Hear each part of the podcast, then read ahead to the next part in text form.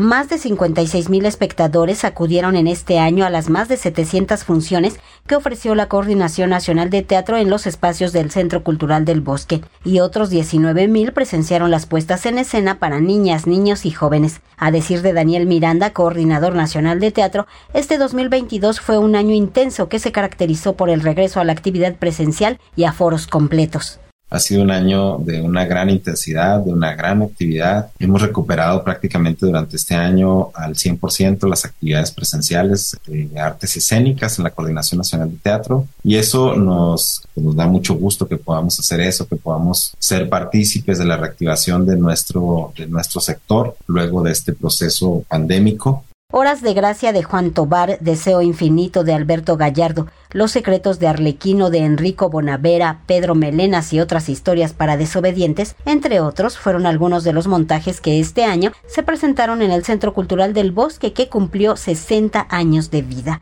Este 2022 ya se publicaron los resultados de la convocatoria para la programación del año entrante 2023 conocer los resultados de la convocatoria de programación del Centro Cultural del Bosque y tuvimos una nutrida participación. Fue un ejercicio muy interesante que nos permite conocer, tener un relieve de lo que está sucediendo en el teatro en nuestro país. Felicito a todos los que participaron, felicito desde luego a todos los que resultaron seleccionados y que juntos integraremos la programación del próximo año 2023 del Centro Cultural del Bosque. Me da muchísimo gusto saber hubo una gran participación de proyectos escénicos de, los estados y que podemos integrarlos a través de este, de este, de este programa que hemos llamado Nuestras Latitudes. Luego de un par de años de no realizarse de manera presencial, la Muestra Nacional de Teatro regresó y en su edición número 42 se llevó a cabo en Coahuila, donde ofreció 32 puestas en escena de 16 entidades